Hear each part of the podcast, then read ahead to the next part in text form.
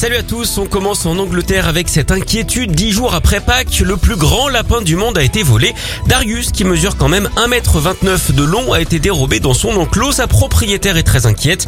Darius est âgé de 11 ans, hein, c'est trop pour se reproduire, mais il doit suivre un régime spécial sans quoi il peut mourir. Elle offre une récompense hein, pour le retrouver un peu plus de 1000 euros. Malgré cette belle carotte, pour l'instant c'est râpé, hein, il est toujours introuvable.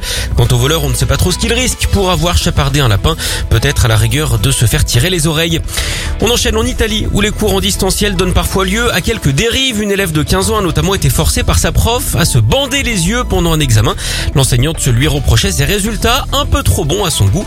Du coup, pour l'empêcher de tricher, elle lui a demandé de mettre une écharpe sur ses yeux. On peut dire qu'elle l'a prise en grippe. Ce qui est sûr, c'est que la lycéenne, elle, elle se l'est mise à dos et pas seulement elle, puisque les réactions indignées se sont multipliées. Une enquête a même été ouverte.